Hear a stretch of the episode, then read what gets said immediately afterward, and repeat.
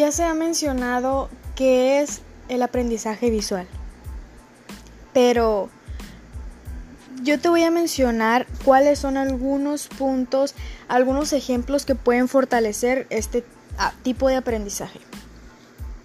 Vamos a tocar unos puntos que son muy comunes, muy conocidos y muy importantes. Mm, todos son importantes, pero esos son los que más, más se utilizan. El primero son los mapas conceptuales. Los mapas conceptuales implican una organización muy visual de la información, ya que permiten en relación a alguna temática pues comparar ideas, organizar conceptos, etc. El segundo punto, el segundo ejemplo son las líneas del tiempo. Estas se tratan de esquemas lineales que permiten situar diferentes hechos o elementos a lo largo de una cadena o como el nombre lo dice, a lo largo de una línea del tiempo.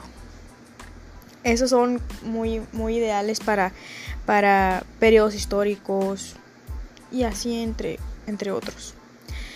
El punto número 3, ejemplo 3, eh, son los diagramas causa y efecto. Eh, esas son representaciones de diferentes elementos, las cuales te explican el origen de alguna situación o, efecto. Y el 4, que es el último que voy a explicar, es el mapa de ideas. Estos permiten relacionar diferentes conceptos a través de flechas, dibujos, y pues estos ofrecen una información muy global en la relación de, de alguna temática, de la temática que pues se vaya a llevar un trabajo y así.